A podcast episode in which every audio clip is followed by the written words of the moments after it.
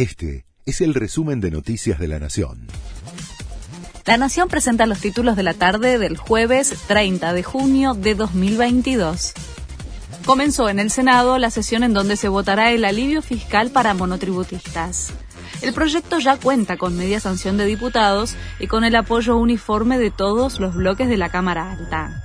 En la sesión, que comenzó con fuertes críticas de la oposición a Alberto Fernández por su visita a Milagrosala, también se incluyó el proyecto de moratoria para el pago de deuda previsional para quienes están en edad de jubilarse.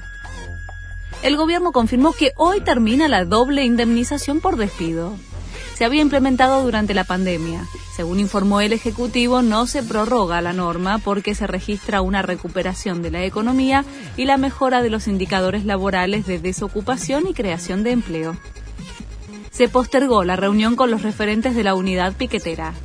El ministro de Desarrollo Social acordó con las organizaciones pasar para el próximo miércoles el encuentro previsto para hoy hubo algunos avances en las conversaciones técnicas, por lo que la unidad piquetera, que agrupa a diversos movimientos sociales de izquierda, postergó las protestas a la espera de la reunión. El Bitcoin vuelve a caer. Perforó el piso de 19 mil dólares. Cayó un 5% en las últimas 24 horas y acumula una baja del 40% en junio. No se registraban tan malos números desde noviembre de 2018, cuando la criptomoneda perdió 37% en dólares. El Peque Schwartzman eliminado en la segunda ronda de Wimbledon.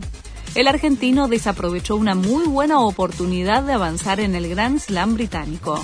Cayó en cinco sets ante un invitado local, Liam Brody, centésimo trigésimo segundo en el ranking, por lo que ya no quedan argentinos en carrera en el cuadro de singles. Este fue el resumen de Noticias de la Nación.